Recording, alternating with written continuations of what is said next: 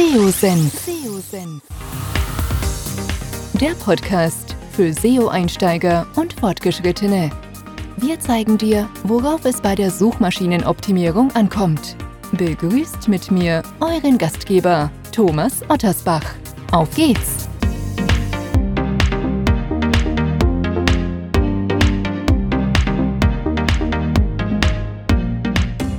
Schön, dass du dabei bist bei einer neuen SEO Senf Podcast Episode.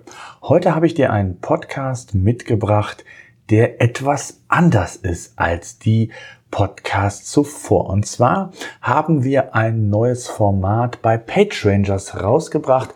Könnt ihr euch gerne auf dem YouTube-Channel auch als Video anschauen.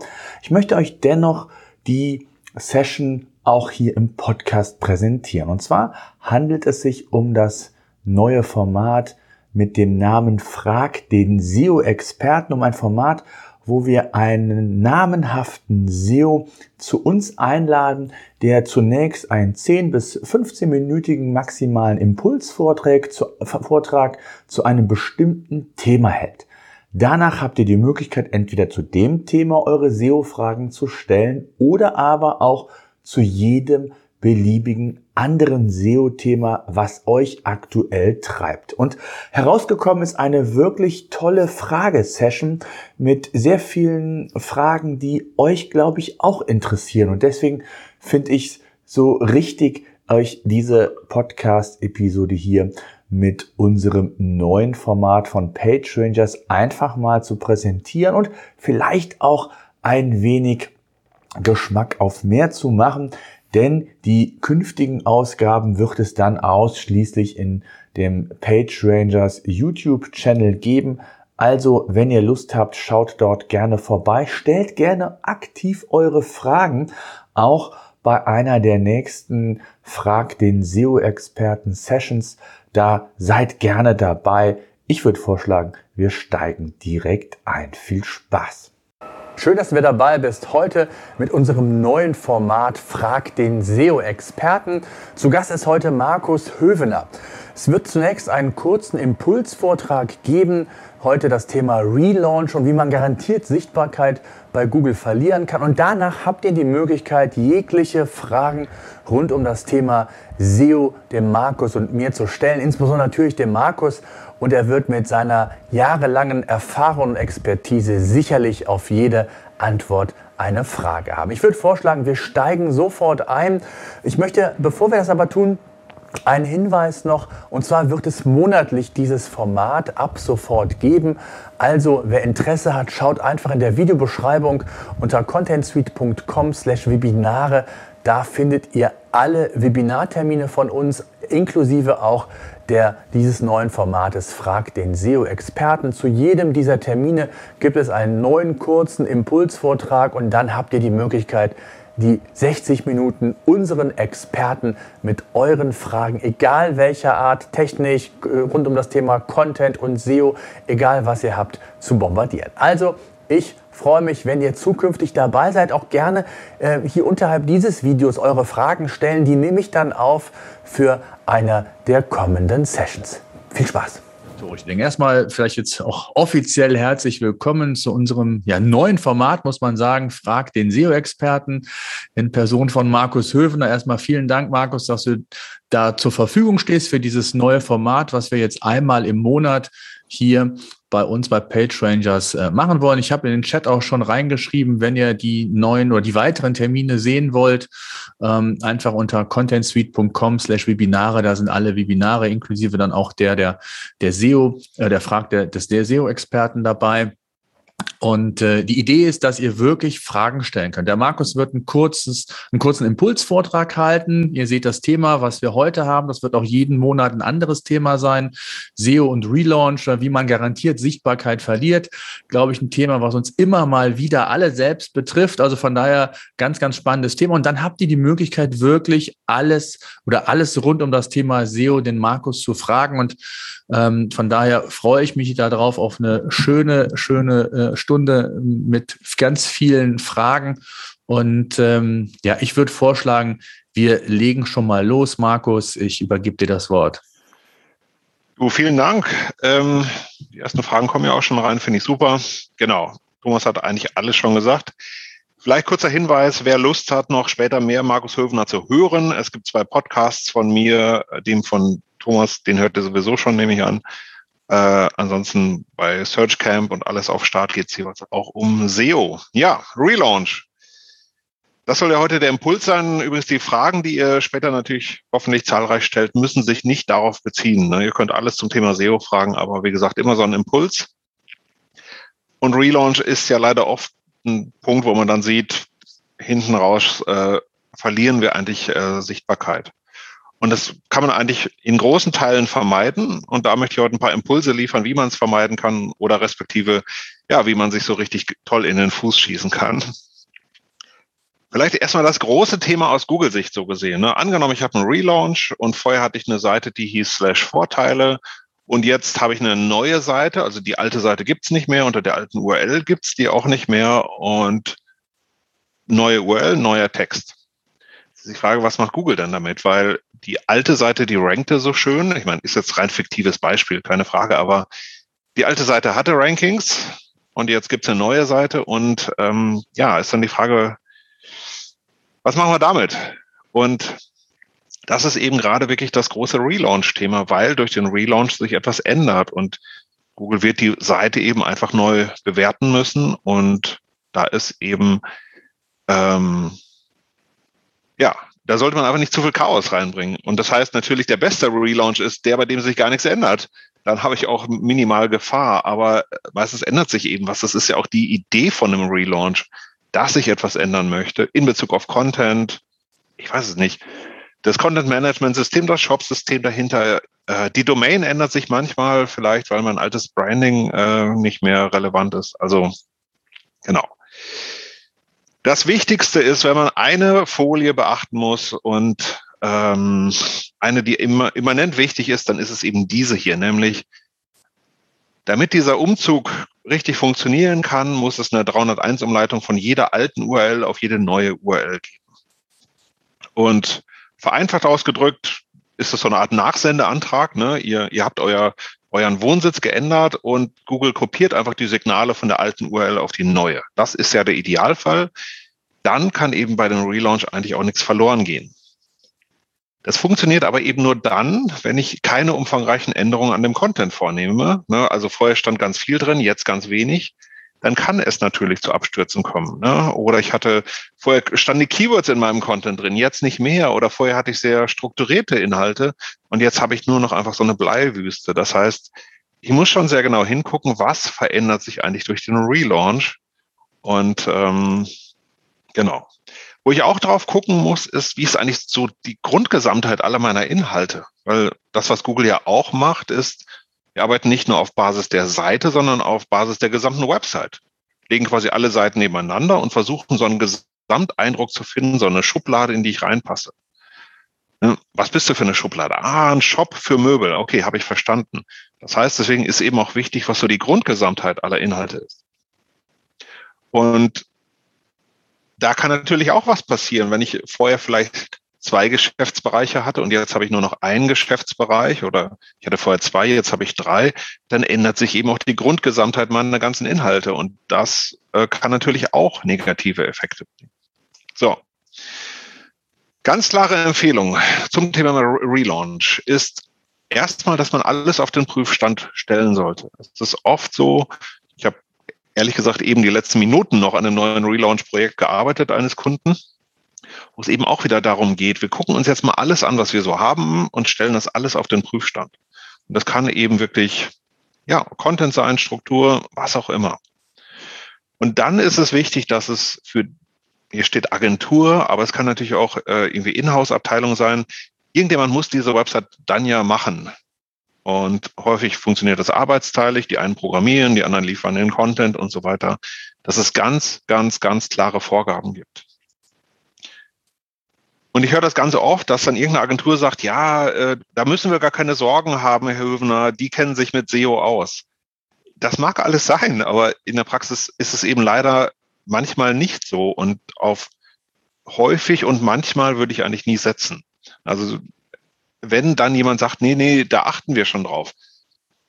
würde ich niemals darauf vertrauen. Und deswegen sind Vorgaben so wichtig, dass ich eben aufschreibe, was muss gelten, damit ich es dann eben auch prüfen kann.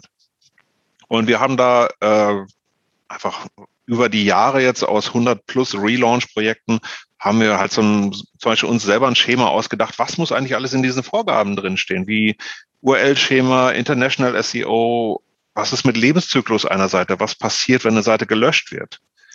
Ähm, H1, H2, was steht da drin, was steht im Seitentitel, Meta-Descriptions, brauche ich Product-Feeds und das ganze Zeugs. Ne? Also das ist so eine Vorlage, die wir äh, intern benutzen und ähm, wo halt hier sieht man, verschiedene Sachen sind gelb markiert. Das ist typischerweise das, was man bei jedem Kunden dann nochmal sich, sich konkret angucken muss. Aber es ist eben, wie gesagt, immanent wichtig, dass man sehr genau überlegt, was zu tun ist und nicht einfach darauf vertraut, dass irgendeiner schon SEO machen wird. Das wird nämlich in der Regel nicht passieren. Und dann ist die Frage, was kann sich eigentlich bei so einem Relaunch ändern? Und Protokoll ändert sich heute eigentlich kaum noch, also HTTP oder HTTPS. Hm, naja, müssten eigentlich alle verschlüsselt sein mittlerweile, aber die Domain ändert sich manchmal. Die URL-Pfade können sich ändern, der Content kann sich ändern, die komplette Website-Struktur kann sich ändern, zum Beispiel weil ein Geschäftsbereich wegfällt. Die technische Basis kann sich ändern äh, und, und, und. Also Plattform natürlich. Es kann relativ viel passieren. Und deswegen ist es immer wichtig, wenn man einen Relaunch macht, es gibt oft diese, diese, diese, diese Hoffnung oder diese, diese, äh, diesen Trend, dass man sagt, okay, wir haben jetzt einen Relaunch, der ist an dem und dem Tag und da ändern wir alles, was wir, was wir ändern wollen. Und ich bin absolut kein Freund davon, denn je mehr ich gleichzeitig verändere, desto mehr Gefahr laufe ich, dass äh, Google sich daran verschluckt und ich irgendwas verliere. Und deswegen ist es in meinen Augen immer wichtig, äh, Sachen logisch voneinander zu trennen. Das heißt, ein Domainwechsel und ein äh, Contentwechsel würde ich persönlich nicht in einem Projekt machen wollen. Man machen dann trotzdem fast alle, aber weil keiner auf die Empfehlung hört. Aber nochmal, je, je mehr Konfusion ich quasi in das System reinbringe, desto schlimmer kann die Auswirkung sein. Und deswegen eben ganz wichtig, dass man Sachen trennt. Also Domainwechsel machen wir erst, warten drei bis sechs Monate, dann machen wir den Rest. Oder wir machen erst das Plattform-Update und danach überarbeiten wir den Content Seite für Seite. Auch das kann man alles machen. Technische Probleme muss man natürlich sich auch ein bisschen angucken. Denn am Ende des Tages zählt einfach nur das, was im Google Index landet. Und da kann auf technischer Ebene immer ein bisschen was schiefgehen. Ich habe es leider schon erlebt. Ich zeige gleich ein paar Beispiele.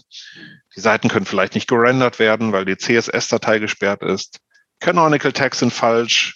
No Index im HTTP-Header versteckt habe ich einmal erlebt, ist total äh, ungeschickt für so einen Relaunch oder in der Robots.txt steht irgendwas drin, was aus Versehen einfach Seiten weghaut.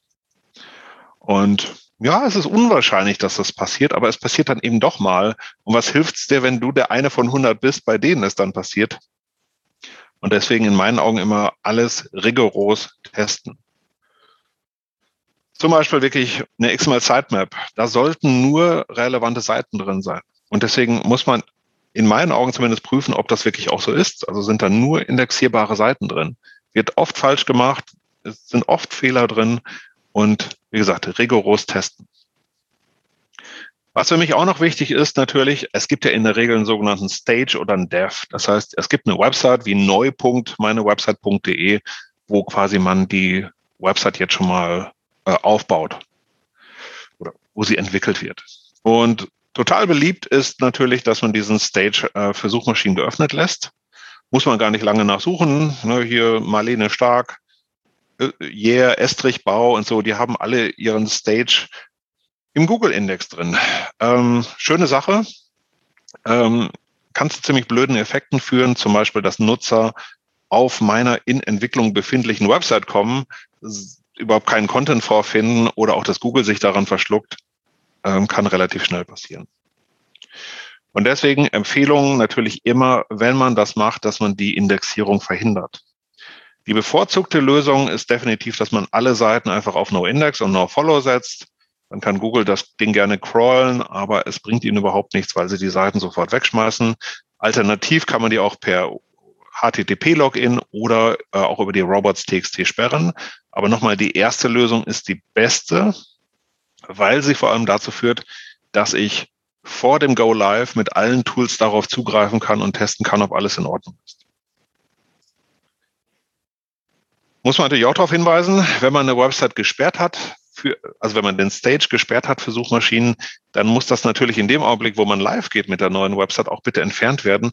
Ansonsten äh, kommt halt sowas hier raus, äh, der Matthias Paulik.de, ähm, Friseurmeister aus Berlin, sicherlich ein super Typ, aber die Website ist komplett für Suchmaschinen gesperrt per Robots.txt. Sieht man daran, dass da steht, für diese Seite sind keine Informationen verfügbar. Das heißt, was immer der an tollen Inhalten geschrieben hat auf der Website, ist für Suchmaschinen komplett unzugänglich. Und ähm, kann man jetzt sagen, dass das passiert nicht so oft, das stimmt.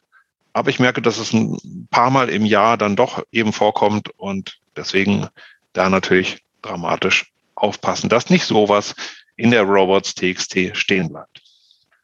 Und gerade wenn man sowas, viele da draußen nutzen WordPress, da gibt es einen einfachen Haken, der einfach alle Seiten auf No-Index setzt, schnell gemacht, kostet wirklich zehn Sekunden und man hat eigentlich für Suchmaschinen alles gemacht, ähm, was man ihr, was man braucht, um so einen Stage von der Indexierung abzuhalten. So. Wichtig noch, paar, ich habe nur noch drei Folien, dann äh, können wir auch zu den Fragen kommen. Was ich euch auf jeden Fall mitgeben möchte, ist, Relaunch ist auch ein Mindset-Thema. Ja, also diese blöden Sätze wie, ach, wird schon irgendwie klappen, äh, die von der Agentur sagen, das ist kein Problem, ist auch so ein schöner Satz. Oder wir müssen jetzt echt live gehen, sorry, äh, wir haben keine Zeit mehr, das jetzt zu prüfen. Ähm, das sind einfach alles Probleme, die zu einem maximalen Schaden führen können. Und das Blöde ist ja, wenn beim, beim Go Live irgendwas schief geht. Es gibt manche Fehler, die kann man später reparieren. Äh, wenn die Seitentitel nicht stimmen, vollkommen egal, mache ich später. Kann ich alles machen. Aber wenn meine Seiten immer noch auf einer Index stehen, kommt Google vorbei, sieht das, schmeißt die Seite weg und sie wird erstmal auch nicht mehr wiederkommen. Und deswegen ist das natürlich kritisch. Also bitte. Man kann es total einfach schaffen, mit einem Relaunch die Arbeit von Jahren in wenigen Tagen oder auch wenigen Stunden in die Tonne zu treten. Und das ist leider auch so, dass es wirklich sehr, sehr lange dauern kann, bis man sich davon wieder irgendwann erholt, weil man eben quasi die ganze Historie der Website einmal vernichtet oder von Seiten oder Seitenbereichen und man dann hinten heraus natürlich das einfach nicht mehr reparieren kann. Und deswegen ist es so wichtig, dass man gezielt vorgeht und dass man auch planvoll vorgeht. Also dieses Relaunch, ach, das machen wir irgendwie und wird schon irgendwie passen. Ich erlebe es so oft. Ich habe es gerade, letzte Woche war noch eine österreichische Website, die hatten einfach die 301-Umleitung vergessen. Die hatten es zwar der Agentur geschickt, aber die haben es einfach nicht eingebaut. Und das ist dann natürlich wirklich Exodus. Und man hat es auch gesehen, dass der Sichtbarkeitsindex einmal schön die X-Achse geküsst hat und dann war man auch mit dem ganzen Thema durch. So, letzte Folie von mir für euch. Was solltet ihr euch merken beim Thema Relaunch? Wenn ich euch nachts um drei aus dem Bett rausziehe, was muss bei euch im Kopf drin sein? Erstens, 301-Umleitung ist das Wichtigste. Natürlich nur, wenn sich die URLs ändern, was allerdings relativ oft passiert. Wenn man zum Beispiel von Shopware 5 auf 6 wechselt, dann ist das vollkommen egal, weil ne, das, die URLs ändern sich dadurch nicht.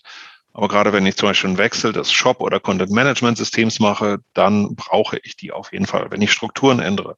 Je mehr ich gleichzeitig ändere, desto höher ist das Risiko, negative Effekte zu erleiden. Und deswegen natürlich unbedingt ähm, das, was ich eben gesagt habe, gerne auch mal Sachen trennen. Gerade ein Domainwechsel bitte nie mit, dem, mit den anderen Maßnahmen zusammen machen, sondern erst Domainwechsel, dann den Rest. Den Stage, den auf jeden Fall, den brauchen wir, den auf jeden Fall für Suchmaschinen sperren, am liebsten per No-Index. Ich habe eben gezeigt, in WordPress geht das mit einem Klick, total einfach. Ähm, bitte das Ganze ernst nehmen, weil es kann relativ viele negative Effekte haben, wenn man das nicht macht. Und nochmal ganz wichtig, bitte alles rigoros testen und vor allem vor dem Go Live testen. Ich habe das leider relativ oft. Dann kommt irgendwie so eine Nachricht wie, ach, wir sind vor zwei Wochen live gegangen und irgendwie läuft es gerade nicht so gut, könnt ihr nochmal drüber gucken. Und dann ist es leider wirklich zu spät. Deswegen alles vorher testen und rigoros testen. Und dann muss man auch sagen, Thomas kann sich schon mal vorbereiten, hier mit den Fragen natürlich. Aber ähm, wenn man das Ganze macht und wenn man eben zielvoll und planvoll vorgeht, dann hat ein Relaunch in der Regel auch seinen Schrecken verloren. Aber nochmal, ich erlebe es sehr, sehr oft, dass dann eben wirklich die Sichtbarkeit nach unten rauscht, dass man sich richtig wehtut über Monate, zum Teil über Jahre. Und es ist einfach komplett vermeidbar, wenn man das Thema ernst nimmt und ein paar Regeln beachtet. Das war mein Impuls für euch. Vielleicht könnt ihr mal kurz noch in den Chat reinschreiben, wie groß oder wichtig das Thema Relaunch für euch eigentlich ist. Also steht das bald an? Ist es, ähm, habt ihr vielleicht schon mal im Relaunch ordentlich was versemmelt, was verloren? Das wäre natürlich ganz nett, mal kurz zu hören, während ich meinen Becher nachfülle würde ich mit der ersten Frage mal beginnen. Und zwar vom Peter eine sehr allgemeine Frage, aber eine durchaus sehr relevante Frage mal so zum Einstieg. Welche Faktoren sind denn aktuell für Google wichtig? Ohne was zu ändern, bin ich im Ranking in den letzten Wochen und Monaten abgestürzt? Das ist natürlich so eine ganz allgemeine Frage. Vielleicht, um das mal so ein bisschen zu spezifizieren, vielleicht kannst du uns mal zumindest den Bereich nennen, Peter, in dem du tätig bist. Das wäre, glaube ich, ähm, mhm. ganz hilfreich. Und äh, ja, vielleicht äh, kann der Markus schon mal bisher darauf antworten. Genau, während wir auf die Antwort warten, ähm, ist natürlich jetzt so ohne konkrete Kenntnis des Falls einfach nicht sinnvoll, das Ganze zu beantworten. ähm, also ein erstmal okay. eine mhm. Online-Shop. Okay, also erstmal Online-Shop vielleicht die gute Nachricht, weil es gibt ja diesen YM-YL-Bereich, also Your Money or Your Life. Das heißt, wenn du zum Beispiel in einem Medizinthema unterwegs bist oder juristische Themen, dann ist Google viel, viel kritischer auf deine Inhalte. Insgesamt muss man sagen, bei Online-Shops greift das nicht zu. Das heißt, nochmal, das, das was hier, äh, das ist erstmal die positive Nachricht. Dann könnte es natürlich sein, dass du irgendwie ein technisches Problem hast, was irgendwie Indexierung verhindert oder sowas. Glaube ich nicht. Passiert extrem selten, könnte rein theoretisch passieren, wird bei dir aber sehr wahrscheinlich nicht passieren.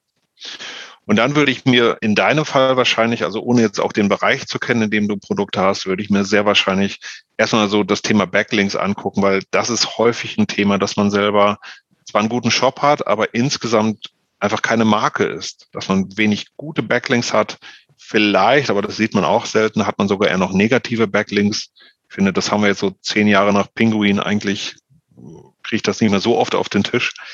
Ähm, ja, also ganz ehrlich, häufig oder ich würde eher vermuten, dass, dass es eben sowas ist, weil quasi je stärker deine Marke ist, je mehr Backlinks du hast, je mehr Erwähnungen du hast, umso unvolatiler wird das Ganze. Also umso sicherer ist sich Google, dass, dein, dass deine Website halt auch ähm, gut und sicher verankert ist innerhalb der Thematik. Das würde ich hier vermuten. Ich gucke mal gerade. Im Lampenbereich ist er tätig. Traumlampen.ch. Mhm. Ähm, ja, würde ich nochmal erstmal denken, es, es ist kein Your Money or Your Life Thema. Ähm, ich kann jetzt, vielleicht können wir sowas mal machen, so, dass wir mal eine Live-Analyse-Session machen. Kriegen wir heute nicht ganz hin. Mhm. Aber typischerweise, wie gesagt, würde ich eher vermuten, dass es hier an der Stärke der Marke liegt. Ähm, so technische Fehler oder sowas, das erlebe ich bei Online-Shops selten, gerade wenn es jetzt ein Shopsystem von der Stange ist. Ein Shopware, ein Shopify oder sowas oder Magento, kann man eigentlich relativ schlecht was kaputt machen. Okay, die Maike hat eine längere Frage, mehrere, die werden wir auch alle beantworten. Ich lese mal die erste Frage vor. Ähm, die Maike schreibt, wir strukturieren derzeit unseren Webshop neu. Produkte sollen schneller gefunden werden, da derzeit die Struktur zu weit in die Tiefe geht. Insgesamt sind die Produkte in fünf Hauptkategorien sortiert und wir versuchen die Verlinkung innerhalb der einzelnen Kategorien anzulegen und eine Art Silo zu bilden.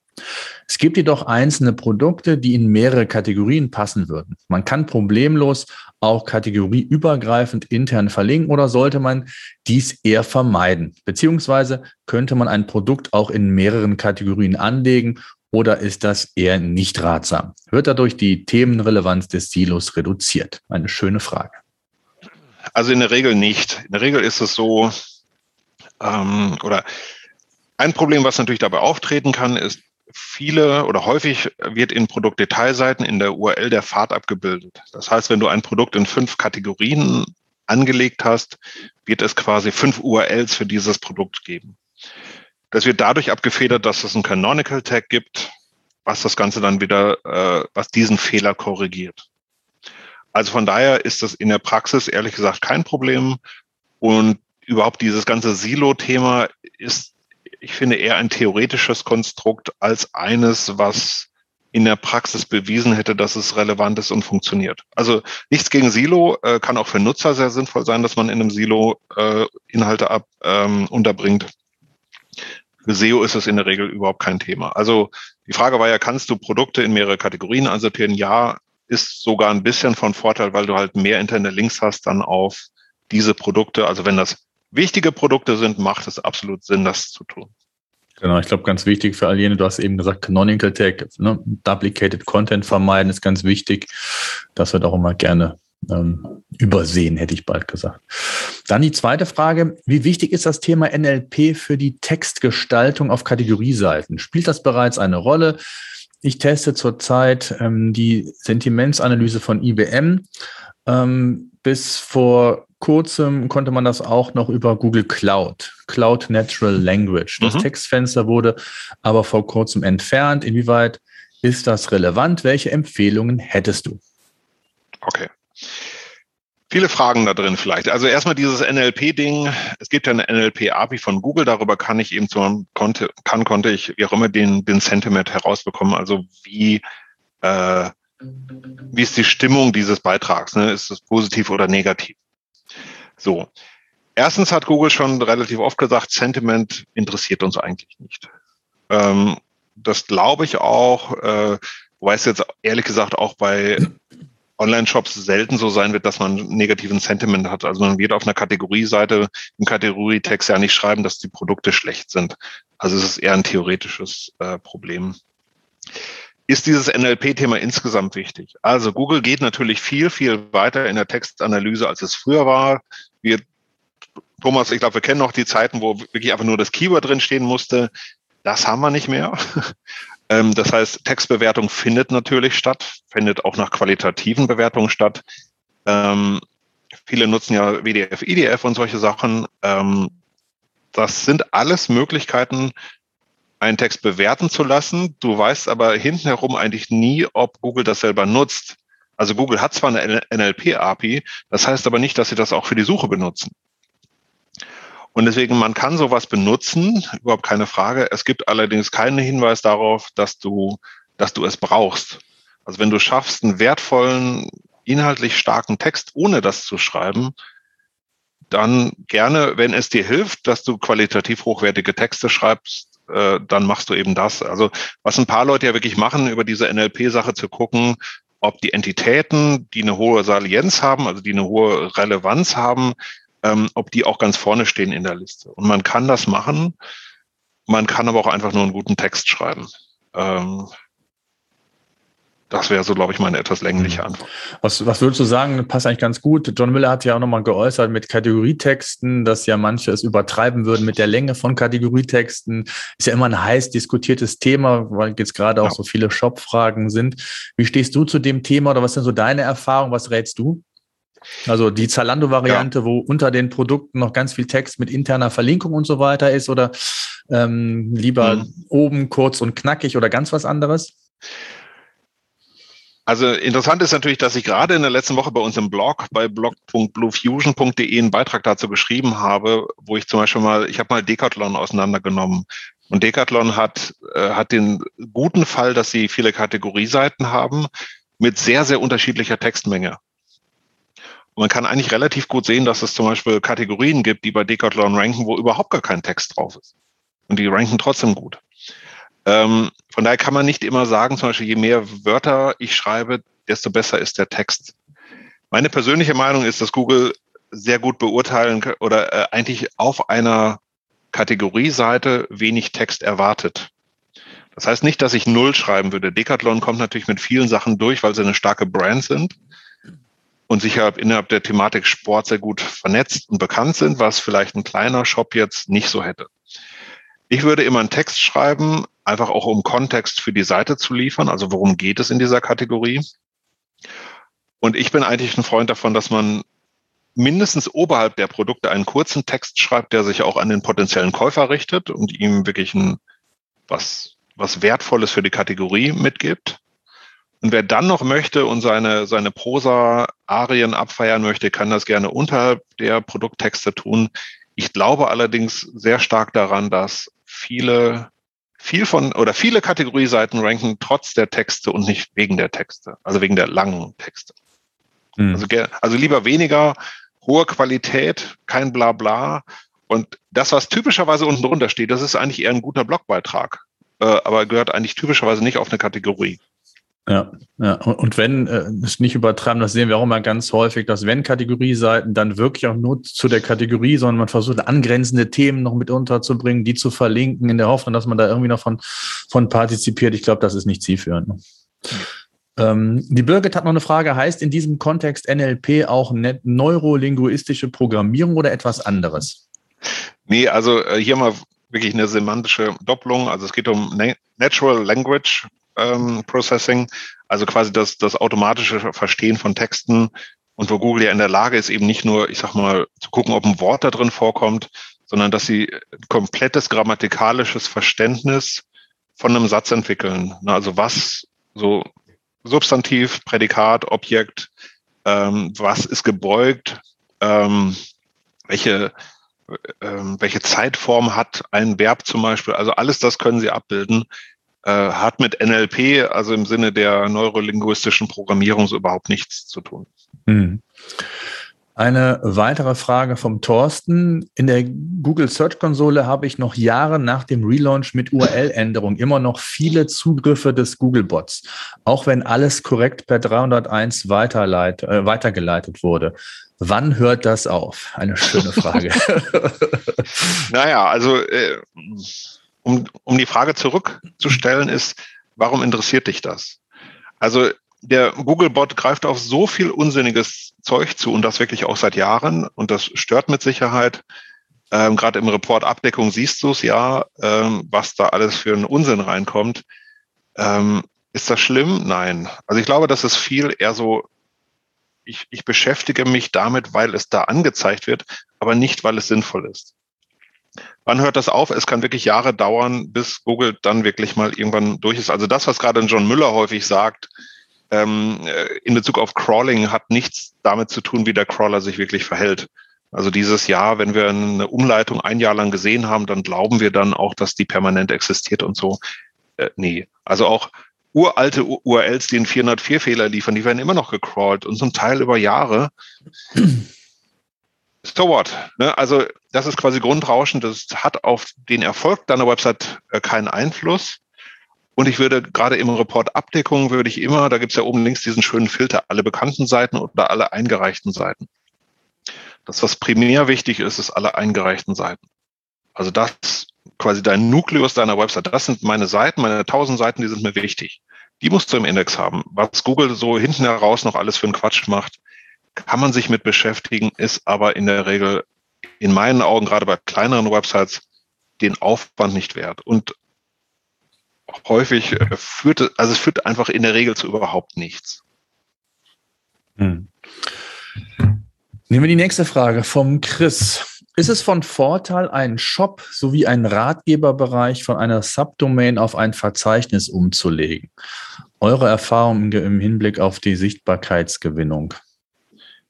Natürlich eine uralte SEO-Frage, wo du fragst zehn SEOs und du wirst elf Antworten kriegen. Ja, ja. Meine, mein ganz persönlicher Senf ist, also wenn das, was in diesem Ratgeber steht, in, in, äh, zum Thema des Shops passt, dann würde ich es auch in die Nähe des Shops heben. Also dann finde ich ein Verzeichnis immer noch etwas besser als eine Subdomain. Aber äh, häufig ist das, gibt es technische Gründe, warum man eine Subdomain nimmt. Äh, manchmal eben geht's gar nicht anders. Dann funktioniert das auch. Aber nochmal, wenn ich es könnte und es zum Inhalt des, der Website gehört, würde ich Subdomains eher vermeiden. Wir zum Beispiel haben auch eine Subdomain mit unserem Blog. Äh, also ganz so schlimm kann es ehrlich gesagt nicht sein. Äh, es ist auch eher, ich sag mal, Feintuning, wo du vielleicht mal fünf Prozent mit rausholst. Bei uns hat das historische und technische Gründe, warum wir es so machen. Ähm, also, wenn du es kannst mit vertretbarem Aufwand, dann hol das Ganze auf deine primäre Subdomain, nämlich www. Und ansonsten ist die Subdomain auch vollkommen okay. Hm. Ich habe eine Frage von LinkedIn, die würde ich gerne noch auch mit aufgreifen, bevor ich natürlich die anderen aus dem Chat auch wieder aufnehme. Aber das ist mal so ein bisschen ein ganz spannendes Thema, kommt auch immer sehr häufig. Und zwar äh, ein Kunde bzw. Ein, ein Nutzer fragt, er würde einen One-Pager für einen Kunden bauen zu, bestimm zu einem bestimmten Thema. Ähm, inwieweit sind One-Pager geeignet für den Sichtbarkeitsaufbau? Also ob es da um Dienstleistungen geht, Kurse, was auch immer. Ähm, würdest du das empfehlen und äh, da eher dann den holistischen Blick auf diesen One-Pager zu nehmen oder würdest du eher zwei, drei kleinere? Was ist so deine Empfehlung? Also ein One-Pager wird ja total gerne gemacht. Ich habe zum Beispiel ein befreundeter Zahnarzt hier aus dem Ort hat wirklich einen One-Pager. Da steht alles drauf, oben seine Leistungen, dann sein Team, seine Öffnungszeiten, ewig langes Ding. Funktioniert für die Nutzer aber hervorragend, weil sie quasi wie eine Broschüre können das Ding einmal durchsausen. In Bezug auf SEO in meinen Augen ist das Ganze eher schlecht, weil Google natürlich versucht, äh, ich sag mal, monothematische Seiten zu finden. Also sie gucken sich eine ganze Seite an und sagen dann, worum geht es eigentlich auf dieser Seite? Wenn wir bei einem Zahnarztbeispiel bleiben, für Zahnarzt im Stetten kannst du dann gut gefunden werden, weil auf der ganzen Seite geht es um Zahnarzt, aber jetzt nicht für Parodontitis-Behandlung, weil das ist nur ein kleines Thema von 500 Wörtern auf der Seite. Meine Empfehlung für jemanden, der einen One-Pager haben möchte, bitte mach den One-Pager, aber leg dann noch zusätzlich Unterseiten an, dann eher für Suchmaschinen natürlich, äh, wo du dann eben mit deinen verschiedenen Leistungen, ne, Parodontosebehandlung oder äh, Prophylaxe oder sowas, wo du dann gezielt Seiten anlegst, weil der One-Pager wird es in der Regel nicht bringen. Es gibt zwar jetzt seit einigen Monaten dieses Passage-Based Ranking, das heißt, Google sagt, okay, das haben wir als Problem verstanden. Und theoretisch kann es sein, dass wenn du auf einer langen Seite mit ganz vielen anderem Content hast, du den einen passenden Absatz mit Inhalt, dann ranken wir auch den. Ähm, ich glaube, für die Fälle, um die es typischerweise geht, greift das allerdings eher nicht. Und deswegen nach wie vor One-Pager kannst du gerne machen, ist gut, ist vielleicht gut für den Nutzer, aber dann bitte auch passende Unterseiten anlegen für wichtige Themen. Und natürlich ja. von der Startseite drauf verlinken. Ja, vor allen Dingen, ich glaube, in, in, im lokalen Bereich, was du gesagt hast, funktioniert das vielleicht sogar eher, als wenn du dann irgendwie ein allgemeines Thema hast, äh, gerade auch so Expertise, ne, das, was ja dieses EAT auch, ne, zu sagen, ich will irgendwie als Experte irgendwo auftauchen, ich will mich als Experte positionieren. Das geht mit einem One-Pager, ähm, wenn man ehrlich ist, nicht. Ne? Also jetzt einfach nur mal 10.000 Wörter schreiben und jetzt glauben, jetzt habe ich alles abgedeckt und jetzt bin ich der Experte für, für, für ich weiß nicht was für ein Thema. Das funktioniert in der Praxis nicht. Also ähm, One-Pager jetzt äh, in, in dem Fall, wenn ich es als Landingpage nehme für eine Google AdWords-Kampagne und habe dann irgendwie äh, da alles untergebracht, ist das, glaube ich, das eine. Aber das jetzt irgendwie für Sichtbarkeitsaufbau zu verwenden, ich würde kein Beispiel kennen, außer jetzt in der absoluten Nische und im lokalen Bereich, wo ich mir sowas vorstellen kann. Aber ansonsten sind One-Pager um gezielten Sichtbarkeitsaufbau eigentlich nicht geeignet, oder? Kennst du andere Beispiele?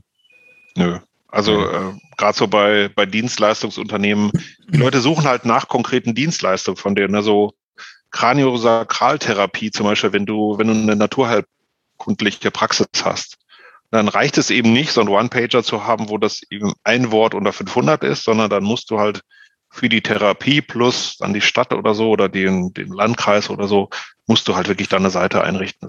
in der Praxis funktioniert das einfach nicht. Mhm. Sehr schön. Gehen wir weiter. Ähm, der Peter, ich habe viele Seiten gemäß Search-Konsole, welche ausgeschlossen sind. An was liegt das und wie kann ich das ändern? Hm. Eigentlich relativ Klassiker. Also du bist in der Google Search Console im Report Abdeckung und dann hast du ja oben so vier Kategorien und äh, ausgeschlossen ist eben eine davon und daneben ist ein Haken, den setzt du und dann siehst du unten quasi, die verschiedenen äh, Begründungen, warum Seiten äh, ausgefallen sind. Da kann zum Beispiel stehen, gecrawled, zurzeit nicht indexiert. Und da kannst du draufklicken und dann sagt er dir genau, welche Seiten quasi in diese Fehlermeldung, wenn man so möchte, reingefallen sind. Und ähm, wenn du dich damit auskennst, super. Falls nicht, gibt's eine total tolle Hilfe, die dir, äh, also einfach oben auf das Hilfesymbol draufklicken. Das sagt dir dann, was diese einzelnen Kategorien bedeuten. Und daher äh, Woran liegt das? Da schreibt Google dir unten, aber du musst eben einmal oben den Haken setzen. Und dann musst du dich in die Hilfe begeben und da gibt Google dir eigentlich relativ gute Empfehlungen. Häufig äh, sehe ich sowas wie gecrawled äh, zurzeit nicht indexiert. Das heißt, eben Google hat die Seite heruntergeladen, hat sich aber nicht dazu entschlossen, sie in den Index zu befördern, was oft ein Indiz für schlechte Qualität der Seite ist. Also das kann hier sein. Ähm, schlussendlich können wir hier wirklich nur, nur raten. Ähm, aber nochmal, die Search Console gibt da echt viele Empfehlungen und äh, oder viele Hinweise, wenn man so möchte. Und äh, aber auch wir als gestandene SEOs und ähm, ja, ich mache seit 20 Jahren und manchmal stehe ich auch davor und denke, warum hat sich Google denn, warum hat sich Google denn hier so entschieden und das Ding nicht in den Index aufgenommen? Passiert leider alles. Vielleicht noch, bevor ich auf die nächste Frage, die Mike hat noch so einen Zusatz. Ähm, auch da würde mich nochmal, oder ist vielleicht auch deine Meinung nochmal ganz spannend. Wir hatten ja eben das Thema Kategorieseiten mit den langen Kategorietexten. Äh, die Maike schrieb dann noch, dass sie die Kategorieseiten versuchen, mit Tabellen und Produktvergleichen zu bestücken. Ähm, wie siehst du das? Ist das der richtige Weg? Also es ist ja, ja oft die Diskussion, ich habe damals mal eine Diskussion auch geführt, da ging es darum, ist schon Jahre her, da waren Preisvergleiche wie, wie billigkeit.de und, und, und, und, und äh, Preisvergleich.de dominierend und kaum einer hat einem zugetraut, da in diesen Preisvergleichsmarkt nochmal reinzugehen. Ladenzeile war da, glaube ich, immer ein sehr, sehr schönes Beispiel. Die mhm. haben es dann geschafft, nicht mit Produkten im Index zu sein, sondern mit den Kategorieseiten und da Sichtbarkeit drüber aufzubauen. Also Vielleicht kann man das Thema mal aufgreifen. Wie sieht denn für dich so diese perfekte Kategorieseite aus, wenn es überhaupt gibt? Es gibt sie durchaus. Also der perfekte Kategorietext geht für mich erstmal inhaltlich in die Tiefe. Und ich habe immer ein schönes Beispiel, äh, wenn ich eine Versandapotheke bin und ich habe die Kategorie Mittel gegen Haarausfall. Das ist natürlich jetzt überhaupt nicht unser Thema, äh, aber gar nicht. gar nicht. Genau. Bei dir nicht. Also, also ähm, Jetzt ist ja die Frage, was kannst du dann an, an Text draufpacken? Und das, was viele halt immer noch haben, ist so ein bisschen Blabla-Text, ne? so äh, Männer leiden unter Haarausfall und der ist oft ähm, hormonell bedingt und genetisch bedingt und bla bla. Aber du hast diesen Text gelesen äh, und denkst so, ja, und wie bringt mich das jetzt weiter? Du könntest aber auch einen Text schreiben, der eben sagt, zum Beispiel ähm, Mittel gegen Haarausfall. Äh, es gibt relativ viele Anbieter, aber es gibt eigentlich nur zwei Wirkstoffe wie Minoxidil. Und kurz erklären einfach, es gibt das eine, das ist verschreibungspflichtig, äh, das andere ist frei verkäuflich äh, und vielleicht noch ein Link auf die Studie. Und dann weiß ich als Besucher auf der Website erstmal, ah, okay, ich will zum Beispiel nicht zum Arzt gehen, also brauche ich das, was eben frei verkäuflich ist. Ich glaube, das ist Minoxidil, nee, äh, Regain. Äh, und dann nicht, dass ich das nutzen würde, ne? aber ähm, kennt sich aber gut aus. ja, ich habe lange mit mit äh, mit pharmazeutischen Websites gearbeitet und ähm, dann dann weiß ich einfach, ähnlich wie ich ja auch in eine Apotheke gehen würde, ne? Äh, wenn ich in eine Apotheke reingehen würde, dann würde ich auch erwarten, dass der äh, Apotheker oder die PDA zum Beispiel mir dann sagt, okay, äh, du, äh, es gibt zwei Wirkstoffklassen äh, und äh, das und das und so möchte ich eigentlich auch einen Text haben, der mir einfach grundsätzlich bei der Navigation in der Produktvielfalt hilft. Das ist natürlich bei Pharmathemen viel leichter, als jetzt wenn du, wenn du Autoreifen verkaufst. Ein Autoreifen ist so rund und quietscht beim Bremsen, aber das ist es am Ende des Tages auch. Und trotzdem merke ich oft, dass es Möglichkeiten gibt, Texte zu schreiben, die wirklich auch dabei helfen, eine Produktentscheidung zu treffen. Und deswegen eine Tabelle an sich ähm, kann gut oder schlecht sein. Also wenn das wirklich was hilft, für mich eine, eine Kaufentscheidung zu treffen, dann ist es, dann ist es gut. Und wenn es einfach nur äh, ja, so ein, so ein Vergleichstext ist, dann würde ich, also Vergleichstexte würde ich eher im Bereich Blogbeitrag sehen. Also gerade wenn ich zum Beispiel zwei Kategorien miteinander oder zwei Produktarten miteinander vergleiche, was ich, es gibt blaue Drohnen und rote Drohnen, und manche tippen in Google ein blaue oder rote Drohne. Und dann wäre das in der Regel in einem Blogbeitrag deutlich besser aufgehoben. Hm. Also nochmal, ich würde lieber weniger schreiben und dann wirklich das schreiben, was ich auch nicht am Ende der Seite verstecken muss, so wie die meisten SEO-Texte eigentlich sind, sondern was ich wirklich mit Stolz nach oben packen kann, wo ich wirklich sagen kann, das hilft dem Nutzer und das hat wirklich jemand geschrieben, der wirklich auch Ahnung von der ganzen Sache hat. Absolut. Ja, also ich glaube, eine Diskussion, das hat ja auch was mit Ästhetik zu tun. Ne? Wer will den Text oben haben? Ich will oben Bilder. Also ich glaube, die Diskussion, ob man das jetzt oben platziert an der Seite, aber ich bin völlig bei dir. Warum muss es immer ganz unten sein? Und wenn möglich, und unter Umständen sogar noch, wenn ich hunderte Produkte in der Kategorie habe, bis ich dann mal den Text sehe, also kann ich das auch als Kaufentscheidung, wie du so gesagt hast, auch eigentlich vernachlässigen. Ähm, ich finde, die Angela hat noch eine Frage, wie wichtig ist in der Regel und diese Regel nur eine H1-Überschrift pro Seite zu verwenden? Habe vor kurzem gelesen, dass Google das angeblich nicht mehr so gewichtet. Also das sehe ich ähnlich, dass das nicht mehr so gewichtet wird. Ich, also H1 heißt ja quasi im HTML-Code ist ein Element ausgezeichnet als H1 als Hauptüberschrift. So. Und das war früher sicherlich wichtiger, weil Google die Seiten früher nicht gerendert hat. Das heißt, Google hat sie einfach nicht darstellen können. Und dann gab es immer die Könige, die haben halt einen H1-Tag reingebaut, direkt unter das Body-Tag, so dass Google sofort das gesehen hat und da wurde auch viel Hoffnung reingesteckt. Und aus dieser Zeit kommt eigentlich diese Liebe noch für das, für das ähm, H1-Tag. Ich glaube, dass Google sich das trotzdem anguckt. Also das ist jetzt nicht weg. Ähm, und gerade wenn ich das schaffe, ich habe genau eine H1, dann macht es Sinn, sich das Ganze als Suchmaschine anzugucken. Aber Google hat eben mehr Möglichkeiten, sich das anzuschauen, nämlich jetzt eben nicht nur zu schauen, was steht eigentlich im HTML-Code als H1, sondern Sie können eben zum Beispiel dadurch, dass Sie die Seite rendern, auch gucken, was ist denn eigentlich das Element, was oben am größten steht. Und das muss dann nicht zwangsweise die H1 sein.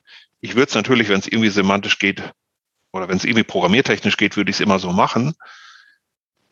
Aber ich würde das nicht mehr so sklavisch sehen, wie es früher eben einmal war. Und vielleicht noch der letzte Satz viele SEO-Tools ähm, gucken sich die H1 natürlich einfach an. Das heißt, wenn ich das SEO-Tool verwirren möchte und viele Empfehlungen und Warnungen haben möchte, dann sollte ich eben natürlich das nicht machen, also die H1 nicht sinnvoll füllen. Ähm, das heißt aber nicht, dass die H1 deswegen exakt immer so sein muss und äh, dass ich sonst keine Chance mehr habe. Das glaube ich nicht. Ich finde es eine spannende Frage, die anschließend eigentlich zu dem Thema passt. Ähm, glaubst du denn, dass die H1 nicht gewichtiger geworden ist mit dem letzten Title-Update, wo ja Google gesagt hat, dass man vermehrt auch die H1 übernehmen will? Das heißt, also, das würde ja dahin schließen, wenn ich deinen Gedanken nochmal fortführe, dass sie schon wichtiger geworden ist. Wenn ich jetzt zwei habe, klar kann ich dann Google die Entscheidung überlassen, welche letztendlich äh, quasi angezeigt wird und welche nicht. Aber ähm, könnte es nicht sogar sein, dass dadurch die H1 nochmal gewichtiger wird in Zukunft und dass man da schon nochmal äh, drüber nachdenken sollte, ob ich mit einer oder mit zwei H1-Überschriften äh, arbeite? Mhm. Also bei diesem Title-Update, ähm, vielleicht auch um das nochmal kurz für alle zu erklären, ist es ja so, dass Google nicht immer den, den Seitentitel so übernimmt, wobei sie das eigentlich die letzten Jahre eh schon nicht gemacht haben. Aber haben jetzt nochmal hm, programmatisch ein bisschen nachgezogen und haben gesagt, wenn der Seitentitel ja nicht ganz zur Seite passt, dann hole ich mir zum Beispiel die H1 ran und pack die als Seitentitel dahin. Das ist passiert. Wertet das jetzt die H1 auf? Ich finde eigentlich nicht, weil in dem Augenblick, wo Google meinen Seitentitel nicht mag, äh, wäre meine Indikation eher nochmal an den Seitentitel heranzugehen, weil das ist eigentlich das, wo ich, äh, ich möchte eigentlich nicht, dass Google für mich Fehler fixt, die ich gemacht habe. Ähm, und von daher glaube ich, dass, oder ich, ich würde das nicht ganz so teilen, dass dadurch die H1 aufgewertet wird. Ähm, aber nochmal, ich würde nach wie vor dabei bleiben, eine H1 ist schön. Und vor allem finde ich sie eben auch nochmal für den Nutzer relevant, nämlich dass die H1 ist ja in der Regel das, was ich als erstes sehe, wenn ich auf das Suchergebnis draufgeklickt habe und ich komme auf die Seite.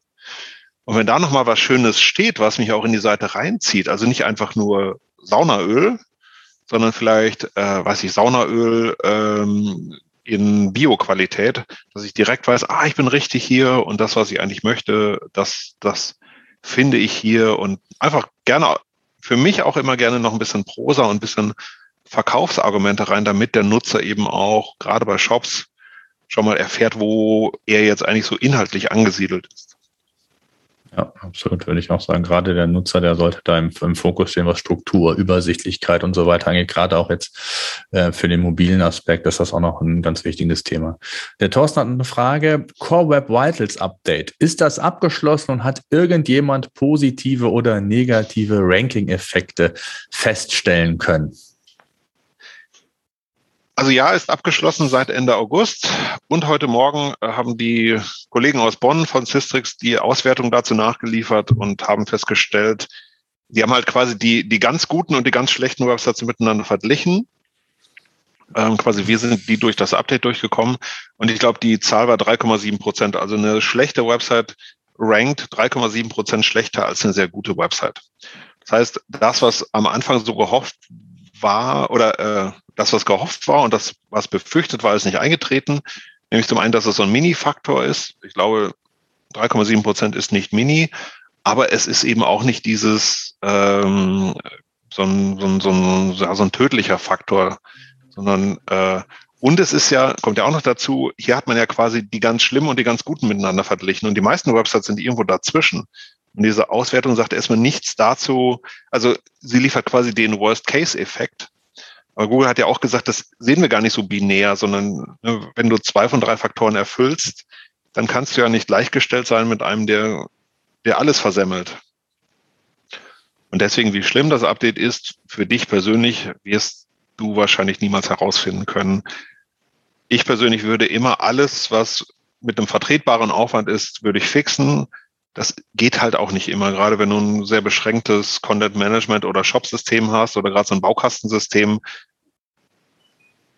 Da hast du einfach manchmal nicht die Möglichkeiten, zum Beispiel JavaScript-Code zu reduzieren. Ähm, dann ist das eben leider einfach so. Mhm. Da vielleicht noch ganz kurz der Hinweis, es gibt bei uns in zwei Wochen ein neues Modul, das Lighthouse-Modul, wo rund 100 ähm, Kriterien analysiert werden, Wer da noch Lust hat, spontan als Beta-Tester in den nächsten zwei Wochen äh, mit dabei zu sein, kann mir gerne eine E-Mail schreiben, einfach eine info at pagerangers.com. Dann nehmen wir euch da gerne auch mit in diesen Beta-Test mit auf. Ähm, und da sind wir ganz weit. Da sind die Core Web Vitals, die auch mit drin und äh, noch ein paar mehr. Also wer da Interesse hat, ist da herzlich eingeladen. Äh, die Birgit hat noch eine Anschlussfrage an die H1. Äh, ist die Thematik H1 Title auch für Blogartikel relevant? Ich war immer der Meinung, ich brauche keine H1, da der Titel quasi als H1 gilt. Das ist bei den meisten Content-Management-Systemen wie WordPress ja. ist das so. Der Titel ist automatisch deine H1, also du musst das nicht extra deklarieren, anders als im, äh, wenn du im, bei WordPress im, drin bist. Äh, du hast dann die, die weiteren H-Überschriften, die musst du dann deklarieren als H2, H3 bis H6. Also ja, ist also völlig korrekt. Da musst du nichts machen, den Blogbeitrag einfach weiterschreiben, das ist automatisch die H1. Okay. Vielleicht trotzdem noch kurz dazu. Also was ja. ich schon sehe, ist der Seitentitel ist ja in seiner Zeichen oder hat eine Zeichenbegrenzung. Also 50 bis 60 Zeichen hast du Platz. Die H1 hat keine Begrenzung. Und deswegen bin ich immer schon Freund davon, dass man, ich sag mal, den Seitentitel für eine sehr kompakte Darstellung der Thematik nutzt. Also ich äh, brauche ich eine Baugenehmigung für ein Gartenhaus? Fragezeichen. Dann hast du die 50 Zeichen nämlich auch schon voll. Und in der H1, dass man natürlich alles aus dem Seitentitel aufgreift, aber es vielleicht noch ein bisschen, noch ein bisschen Prosa dazu gibt. Also brauche ich eine Baugenehmigung für ein Gartenhaus? Fragezeichen.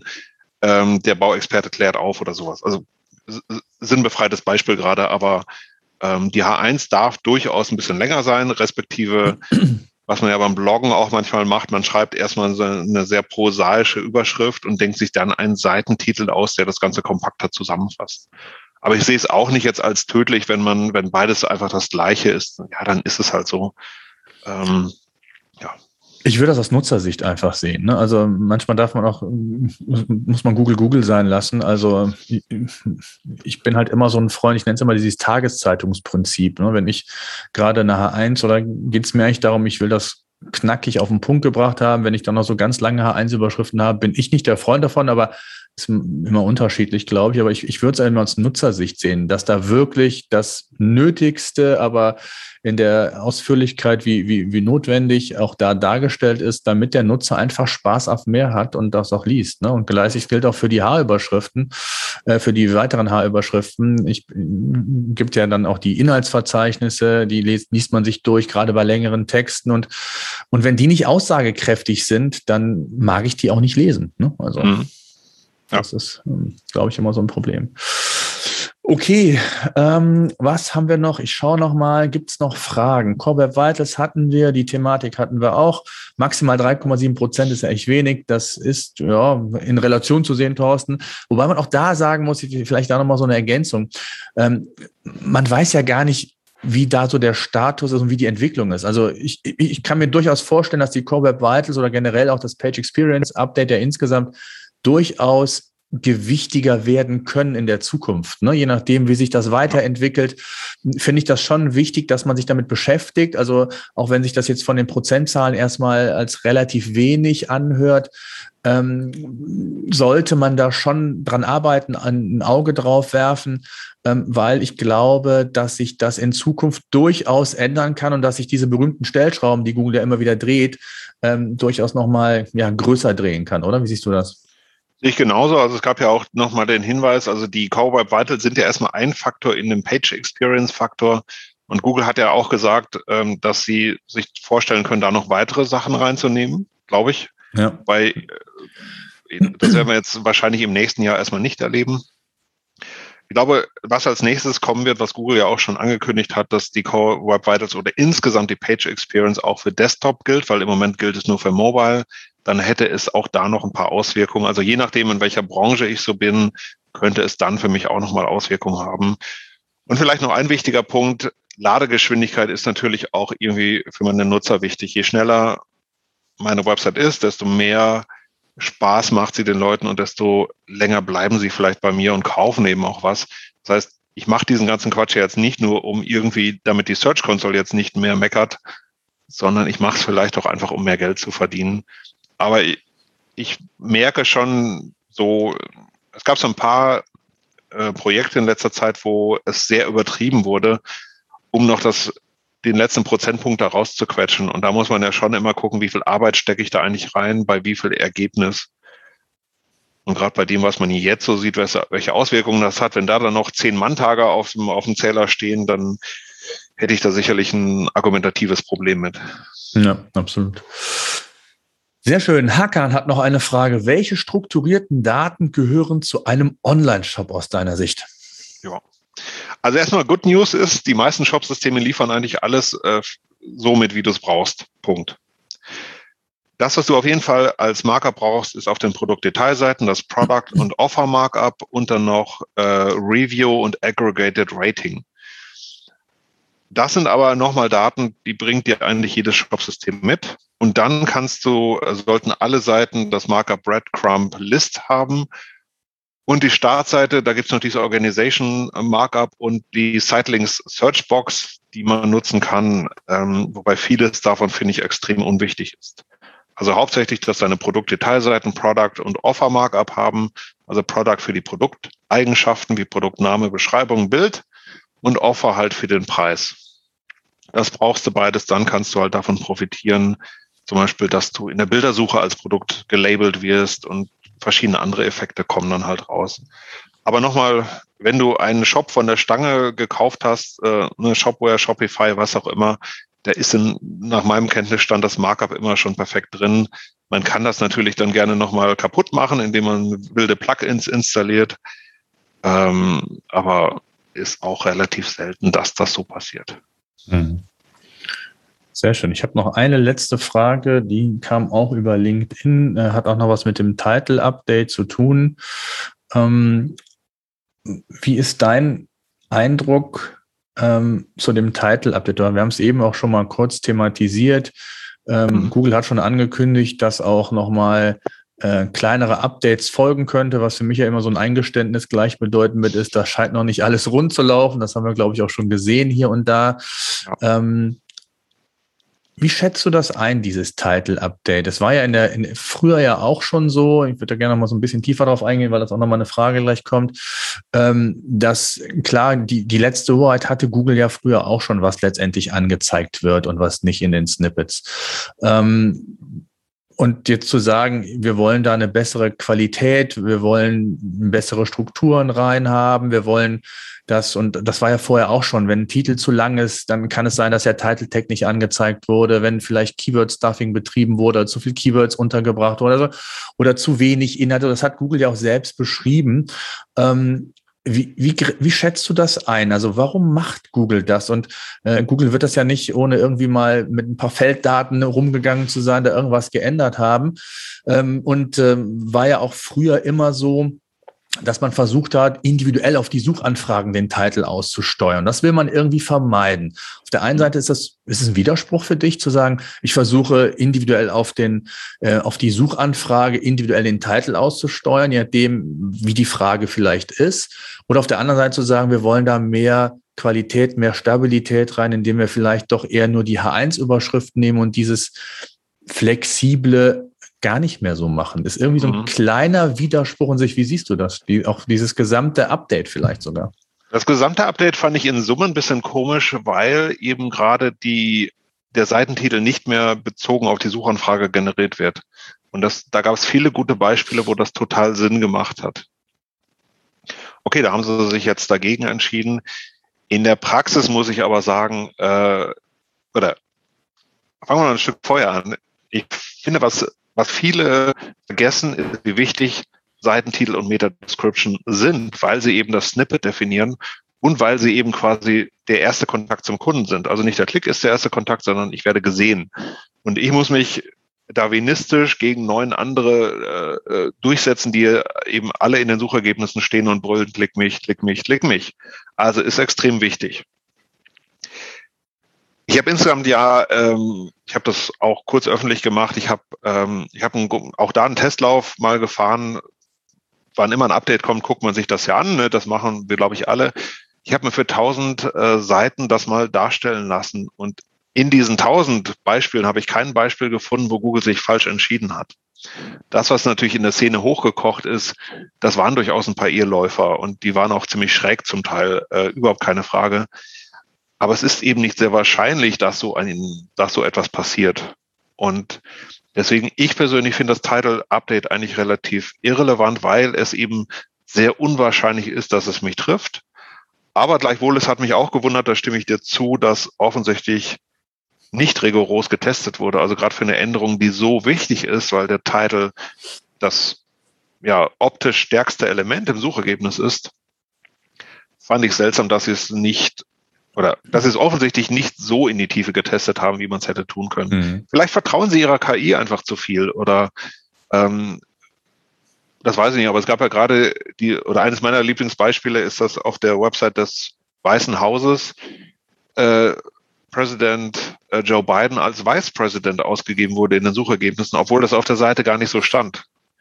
Und ja. da ist die Maschine, glaube ich, auch ein bisschen zu, zu weit gerannt. Ähm, aber nochmal in der, in der Praxis habe ich das extrem selten gesehen, dass da irgendwas falsch gelaufen ist. Mhm. Dann ist es eher so, was du zum Beispiel eben sagtest mit Keyword-Stuffing, dass es natürlich Leute gibt, die schreiben dann in, in Seitentitel äh, ne, der Shop für Backzubehör, Backzutaten, Backsachen. Und dann sagt Google, okay, schmeiß ich weg und hole mir die H1, die sowieso irgendwie schöner aussah. Das finde ich eher sinnvoll. Mhm. Ja, absolut. Also, ja, ich bin mal gespannt. Also, ich bin da, ich habe auch einen Podcast beim SEO-Senf gemacht, könnt ihr gerne mal reinhören, so meine Einschätzung. Ich habe ganz viele Fragen bekommen. Was muss ich jetzt ändern und muss ich was ändern? Und das hat mich so ein bisschen erinnert an das damalige Update. Vielleicht erinnern sich der eine oder andere von euch, was die Meta-Description anging.